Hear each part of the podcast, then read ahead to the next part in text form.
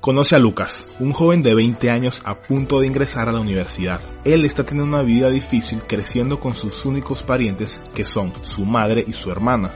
Debido a sus dificultades enfrentando ciertos problemas, ha vivido una vida muy poco saludable y es del tipo de persona que va mucho a fiestas sin control, se embriaga en alcohol como si no hubiera un mañana y fuma cigarrillos como un preso aburrido en su celda. Un día su madre enfermó bastante e inmediatamente fue ingresada a emergencias. La persona más importante en su vida, lanzada a través de todo tipo de dificultades, estaba a punto de morir de cáncer. En la lucha constante por su vida, dio una buena pelea, pero desafortunadamente murió y Lucas se volvió el hombre de la casa. No solo tuvo que hacerse cargo de sí mismo, sino también de su hermana. Luego de un tiempo y después de haber pasado por un amargo luto, Lucas, en vacaciones de verano, inmediatamente optó por un trabajo a tiempo completo como conserje. Tuvo que sobrevivir como sea para él mismo y su hermana menor.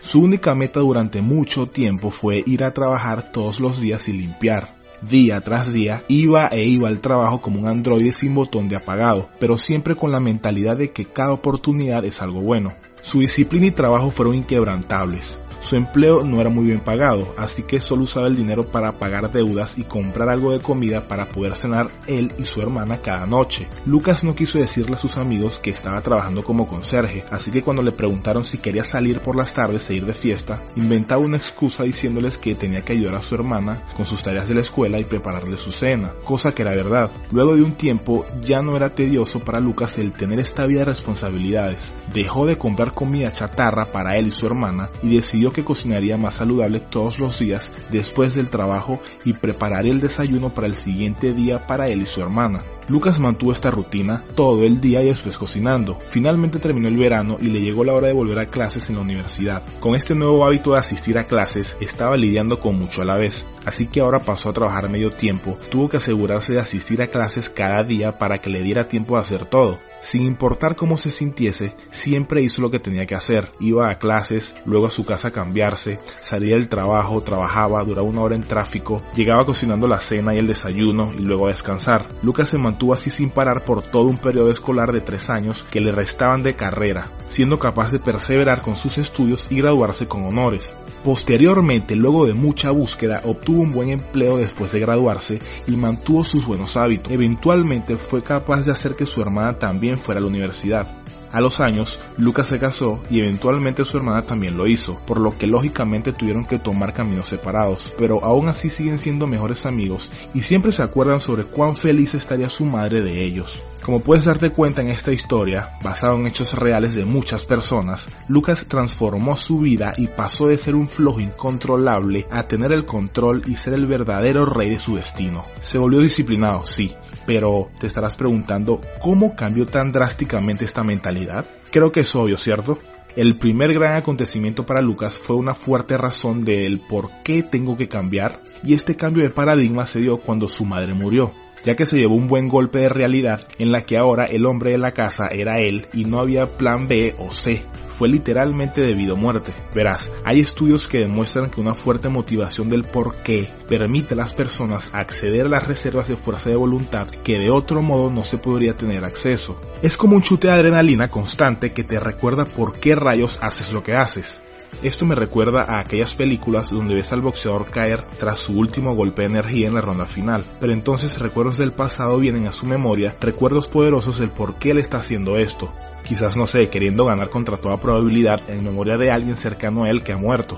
Estudios también demuestran que una fuerte motivación del por qué solo puede actuar como amortiguador o solución temporal para incrementar la fuerza de voluntad y que la fuerza de voluntad sigue teniendo un límite. En nuestro ejemplo, Lucas tuvo una fuerte motivación de por qué él estaba intentando volverse más responsable, pero eso no significa que esa razón puede motivarlo a hacer una cantidad infinita de cosas por una cantidad infinita de tiempo. Él simplemente se dejó llevar por la biología de nuestro cuerpo, intentando trabajar en un trabajo a medio tiempo, cuidar a su hermana, obtener calificaciones perfectas y además que Lucas también tenía un hobby que era aprender a tocar la guitarra. Hacer todas estas cosas a la vez habría sido difícil para una persona como él, independientemente de cuán fuerte es el porqué de su motivación. Pero en este caso Lucas empezó enfocándose solo en una cosa, lo cual fue el trabajo. Quería trabajar cada día. Una vez que eso se volvió un hábito, dirigió su fuerza de voluntad y autodisciplina hacia otra actividad en particular, la cual fue cocinar más saludable, cosa que lleva más esfuerzo, y luego empezó las clases. Por eso te digo que hay cosas que pasan por algo, pero esa sinceramente es la clave para ser juiciosos en cuanto a cómo aplicamos nuestra autodisciplina y usarla en actividades específicas, para entonces regresar a los hábitos antes de movernos hacia otra actividad. Un primer hábito siempre puede ser algo tan simple como beber un litro de agua diariamente o hacer tu cama cada mañana. Cuando una actividad se vuelve un hábito drena mucho menos fuerza de voluntad. Lucas también enfrentó un dilema con el que muchas personas se encuentran tratando de ser disciplinados, que es la presión de grupo. Sus amigos representaban una tentación en su antigua vida, una vida más sencilla que requería mucho menos responsabilidad. Hubo dos razones por las que Lucas fue capaz de superar este dilema.